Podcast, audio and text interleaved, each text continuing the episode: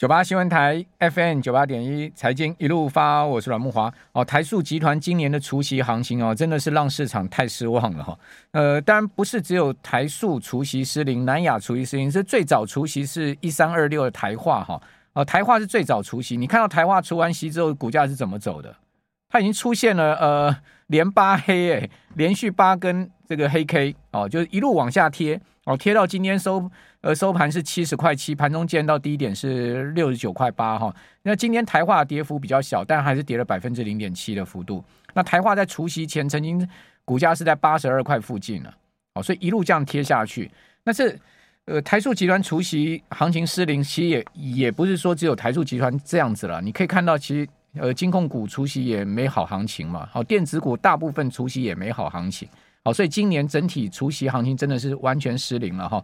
呃，当然也有除夕行情，个别公司不错的哈，但是大多数应该都不不灵。哦，其实呃，这个塑胶股现在塑化股除了遇到这个油价最近暴跌以外，哈，那中国大陆的需求也看不到回升。今天新闻也有出来说，整个中国的需求啊，现在目前完全看不到在对这个塑化原物料需求的一个回升。好，那美股这两天的反弹呐，以及台股今天的强弹呢，到底会不会是？呃，这个熊市的结束呢？好，我们如果讲说今年啊，大盘跟上柜指数都跌入熊市的话，是熊市的结束吗？哦，如果不是熊市的结束，后面可能还有更低的行情的话，我们应该怎么应应？哦，以及呢，呃，听众朋友可以思考一下哈，就现在目前是不是一个好的存股的时机啊，买股的机会？当然，我们还是要学会怎么样挑选个股。那我们今天借由呃这个时间呢，我们用。呃，我们同时有现场直播，听众朋友可以上我们的这个 YT 啊来看我们的直播。我们呃，现场来到，呃，请到的是这本书的作者《零基础机制选股生活》的作者叶子君。好，子君在我们节目现场，子君你好。Hello，慕驊哥好，各位听众朋友，大家好，我是子娟。对对对，叶子娟，不好意思。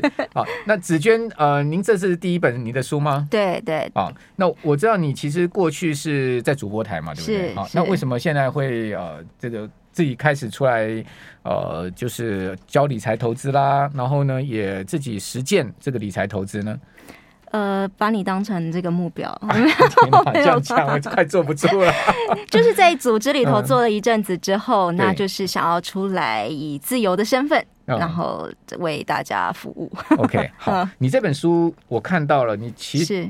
也蛮包罗万象，从呃基金啦到 ETF 啦到选股啦，是，而前面还讲了一些理财，我自己的故事，哦、你自己的故事。其实我这本书其实主要就是四大四大段落啊。那第一个的话就是，我其实真的也是小白，而且大家可能不敢相信哦。我那时候去财经电台报道的时候，我是一个连台台股有涨跌幅限制都不知道的人。嗯，然后。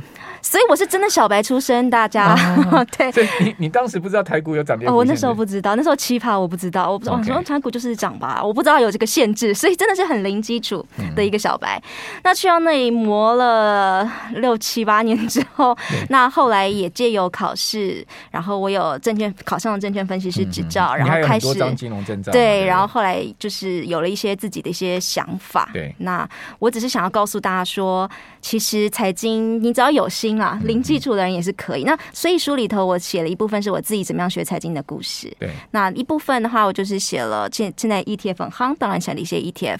那最后我分了两块是拆开来，就是我一直跟大家讲的，我觉得啊，我们做股票有一有有一个部分是那种核心，大家这几年讲很多的存股、核心持股、核心核心持股。那另外一个部分就是啊，人不轻狂枉少年，做一点波段也是应该的。如果当你行情很好的时候，所以短线进出，短线进出怎么做？所以我也写了一个部分。所以大概四个章节是这样跟大家分享。那我知道你其实现在也照你这个呃你的策略在实践，嗯、对不对？是。那今年看到这个行情，很多人都傻眼，哇！这个上市柜半年时间就已经跌掉了，跌到了这个熊市了。是。呃，上市只跌掉四千点，对不对？嗯。好，到今天刚好四千点嘛。嗯。好，那你现在目前的、呃、这两个部位情况如何呢？好，我要先跟大家讲哦，呃，这两个部位我。买法是完全不一样，OK。所以，比如说像是存股的那个核心资产，那我就是那种我们称左侧交易，就是越跌越买。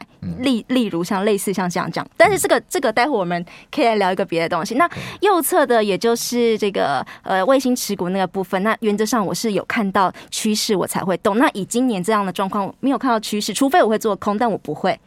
所以我右边的这种波段我就几乎没有动了，因为我看不到往上的趋势，所以这个那所以我右边基本上很乖，我的卫星持股没有做任何的太多的进出，所以没有伤到。但我现在突然就是像刚开始之前想跟梦华哥我们来聊的一件事情是核心持股那个部分哦，嗯，你说。我没错，我的目标我就是要拿来领股息，嗯、所以我可能会想说，我就是只进不出。嗯、但我这阵子经常在思考这样的一个观念到底对不对？因为当你如果跌下来二十趴的时候，嗯、你也知道反弹上去要二十五趴以上、三十趴以上才可以回到你原本的水准。嗯、所以当你的那个部位越来越大，尤其是你的核心越来越大、越来越大、越来越大的时候，好像就真的。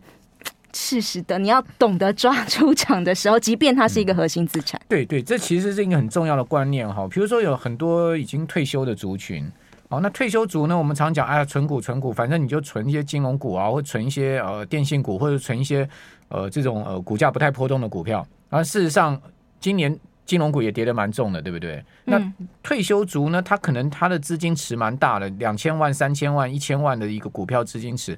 那遇到这样跌二十趴，那到底我这个股票要不要卖呢？嗯，哦，如果说我今天只抱着这个零股息的观念，我就一路零股息，我也不要不要去看那个股价的涨跌，或者是不要看我的呃整个资产池的一个呃净值的缩水啊，还是说我要去看它？哦，而且我要去做一些应变，对不对？这个其实就回到你刚刚那个角度，对，对你你在整个股票池里面，你有五千万，跟你只有五百万，那差很多。是啊，二十趴，五百万赔一百万，五千万是赔一千万，嗯，对不对？哦，那个。绝对数字差很多，虽然说比例是一样，但绝对数差。所以你最近也有在反思这件事情。我在反思这件事情。OK，对。好，但是你右侧交易的基本上今年是没上到，因为你也没进场，对对对对。所以那个钱是放在那边。有进啊，但是就都跑得很快。都跑就做短线，就是跑跑的，但是你你左侧交易的你那个核心部位，其实基本上你都没动。哦，有就是。随着行情变差，就是越跌越买，越跌越买，去买它。还是坚持那个呃所谓存股的观念。是，但是有在今天，感觉有点不太对劲，是这样吗？也不会说有点不太对劲，但是我相信撑过去之后就是你的嘛，毕竟我还年轻。对，但是你有在反思说呃，我应该是说我有在反思。那我今天现在可以做这样的做法的原因的前提，是因为我现在三十几岁，我但是如果今天我到了五十岁，甚至是五十五以上六十岁的时候。呃，你的核心的那一块也，当然你说的金额也大了，嗯、那个观念就可能大家在想一下，那个存股观念可能真的是要不一样。但是我现在现在可以，我还是这么觉得。对，对这就为什么我今年跑得很快啊，因为我的部位不小了。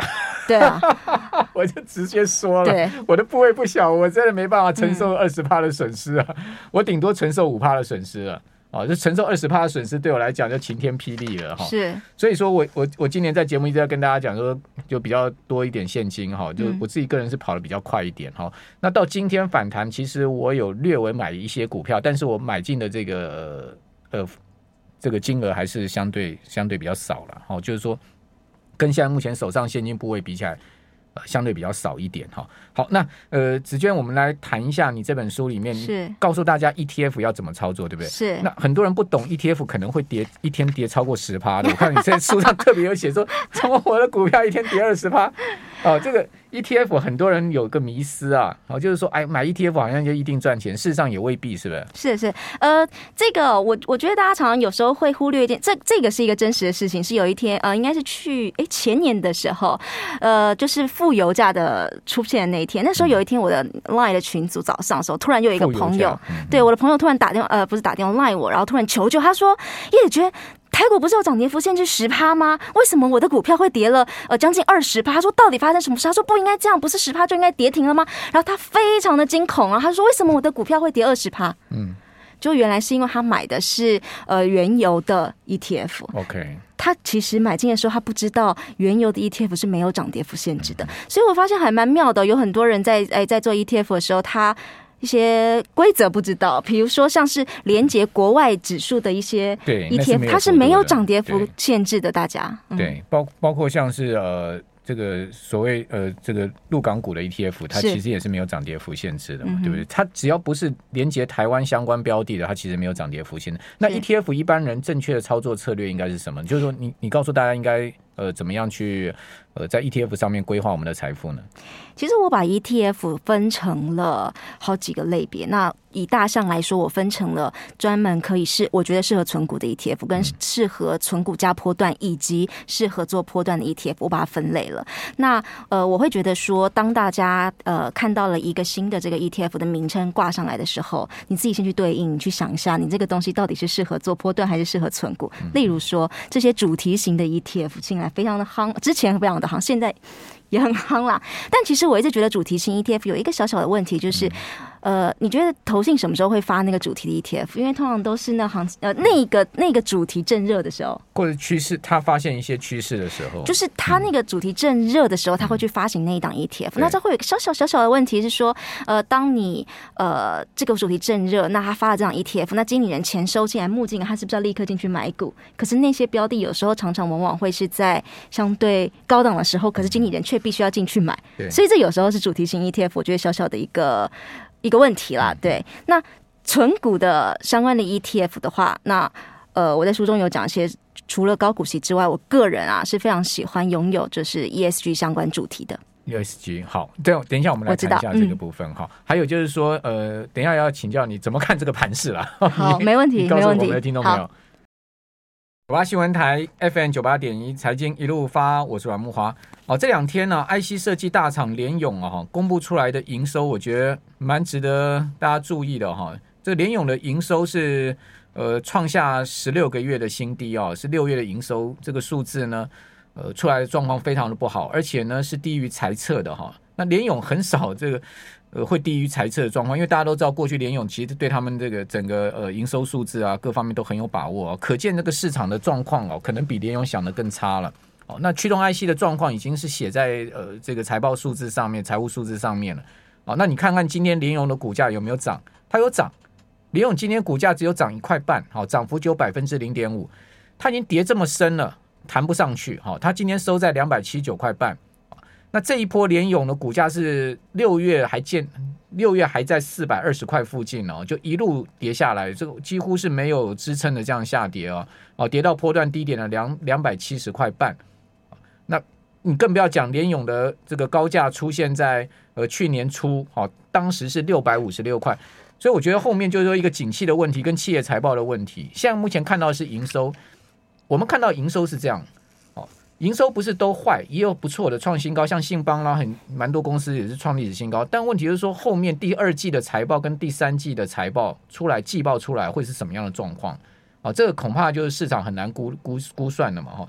那我这边要继续来请教，呃，零基础机制选股生活这本新书是由时报出版所出的，是呃紫娟所出，叶紫娟。好，在我们节目现场啊，那我想这个请教主紫娟，其实您呃也观察金融市场，自己也在投资股票啊、基金、ETF，你你觉得今年这样的跌势啊，你怎么看这个整个景气的趋势跟市场可能的方向呢？你你个人自己现在目前的打算是什么？我觉得朋友之间都会开玩笑说，去年的股票怎么好像怎么样都不会跌啊，今年叫做怎么样好像都不会涨这种感觉。嗯、那呃，我觉得走走到现在哦，以以以这个实事的事情来说好了，今天早上呢，今天凌晨的时候，联准会公布了会议纪要嘛，那所以就大家可以看到这些委员们对于上一次的他们做出升息这样他的一个想法。但我觉得比较有意思的事情是哦，呃。通就是通膨这个这个词哦，在他们整个会议纪要里面被提了八九十次有。嗯嗯。但是大家现在不是担心说，你联准会一直升息，那么激进的升息，到时候你那些企业会被你打压，经济会衰退，这件事情是我们现在担心的嘛？可是这件事情在联准会会议纪要里面一次都没有被拿来讨论。嗯。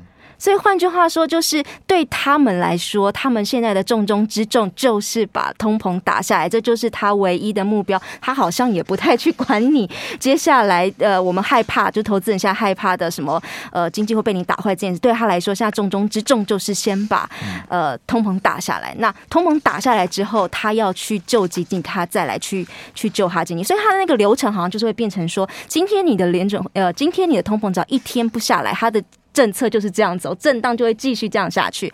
所以对啦，呃，应该是说我我们只要没有看到呃通膨有太明显的回温回落，或者是说联准会有太明确的从这种激进到稍微比较平庸，只要没有看到这件事之前，说真的，我们也都不太能够掉以轻心。那刚刚我们在讨论的事情是，这这应该说这几天油价稍微回到一百块以下，或许这可以让这个通膨的压力稍微减轻一点点，但是这也都只是这一两天的事情啦，我们就是在观察吧。好，那。呃，你你现在的策略会做变动吗？不管 ETF 基金或者股票的策略，你你你有重新想要跟动它吗？还是说你就照你原前的这个呃步骤走？我现在是照我目前的步骤走，对，OK，好，那你会给我们的听众朋友什么建议？从你这本书的角度出发，嗯，好，不管是现在目前才进股市的年轻族群，好、嗯，或者说现在正在存退休金，是哦，理退休金理到一半的族群，嗯、遇到这样的市场行情，你会建议大家怎么？我呃，参照你这本书上的策略。我我觉得我现在突然想要跟大家分享一个东西是。这几天这阵子，应该说这阵子行情不好的时候，很多人会来问你说：“我应该向上摊向下摊平吗？”嗯，应该很多人会来问这件事情。没错，我的想法是，呃，第一，如果今天这是。一个景气循环股，或是它是一个比较投，当时你本来就是从别人那边听来比较投机一点。还有，如果是景气型循环股的话，那真的不必了。嗯，然后再来第二件事情，你去检讨一下这一个持股现在在你的你的整体的里面，它的比重到底多少？如果它已经占到了五成以上了，说真的，你再摊下去，它就会到你整体的部位可能六成七成以上了。我是觉得。钟情这件事情对情人就好，对股票不需要这么钟情。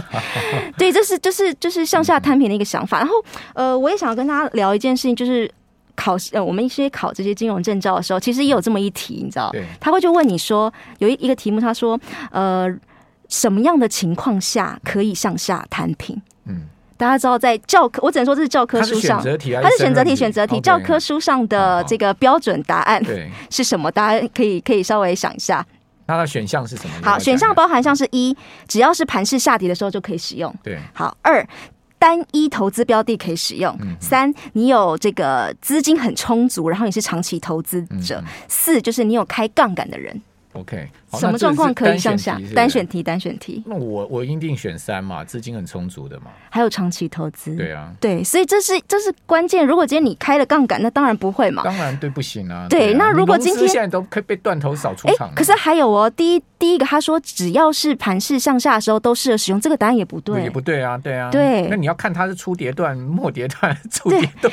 所以啦，就是如果今天各位想要去做呃所谓的向下摊平的时候，前提，请你要先确定你的资金很充足，而且你是一个长期投资者。我是答对了，对，你答对了，对了。我 你嘎在没有丢脸啊！好，我们谢谢 BC Top。哦，BC 你真的很那个呢，今天就请来宾喝万坡西安诺了哈，就是说是我吗？看到对啊，他就看到美女啊，他说他他反他说只要是美女讲的话，他都很专心听啊。OK，谢谢谢谢。OK，我马上抖内呢。哦，哎，那你你以后要不要每个礼拜都来一下？就大我那要大家都有东西喝才可以。对啊，你每个礼拜来，我们都有抖内啊。Oh, OK OK，大家喜欢看美女就对了。子健以前在非凡当主播嘛，对不对？谈谈呃主播的生涯好不好？就是说主播跟你现在目前的这个。呃，从从从主播自己到现在目前在主持雅虎的节目，对不对？好，然后自己现在出书了，那整个生涯过程，你在主播那段时间有没有帮助你呢？当然有啊，就每次很多人都会说，呃，到底要先在大组织里面工作，还是呃，很多人现在不是毕业第一个志愿就是想要当 YouTuber，不用直接直接自己当自媒体嘛，对不对？但我还是都会跟所有年轻人讲说，先进大组织，因为那里面的资源、跟你的视野、跟你会认识的人，都还是你未来自己出来做的时候非常大的一个资资源库。人家说主播都是小白，都是只是一个播报机，你同意吗？所以，我当时为什么会去考证照？某种程度上，就是一面子之争，告诉你，我们不是只有脸，我们有脑。哦，不是啦。好，所以你就要推翻这句话就对了。是，OK。好，那呃，当然，我想主播这段时间对你的整个发展的历练，也是一个很重要的阶段，对不对？嗯。那你未来人生怎么规划？来谈一下吧。很多人对你今天很感兴趣，哎，我们真的，所以我们现在应该要一个小时啊，不应该半个小时。大家都要凑上来，就大家都都来争争争美女就对了。好啦，我们这个老脸皮真的是卖不动了。那这个你生涯规划是什么？老实说，就是先走下去吧。我现在就是出来做自己的自己的品牌嘛，自己做，那我就是先做下去喽。OK，嗯，就是说，照你。但其实我最大最大的梦想啊，是我常常会觉得，我我自己身边看到状况，就是我有很多朋友会跑来跟我说：“哎，我现在去买了一个很难技术分析的课，花了很多钱，但是他明明就是一个小白。”对。然后我会觉得这件事情是很怪的，所以其实我最大的梦想是，呃，我想要当。金融就是可能有一点难度的金融商品，跟一般民众中间的那个桥梁。OK，就是连接大家对于更呃这个金融商品真正进入到金融投资领域上面的做做这个桥梁，就是连连接我们一般的投资人进入到这个领域去。是。好，那你就要来多我们上我们的节目了嘛，对不对？你这样才可以连接到这个所谓投资大众，真正接地气就对了哈。是，好，当然你的你的节目也很接地气了。那么再介绍零基础机制选股生活，由呃紫娟所出的这个时报出版所出的，再介绍大家，谢谢紫娟，谢谢。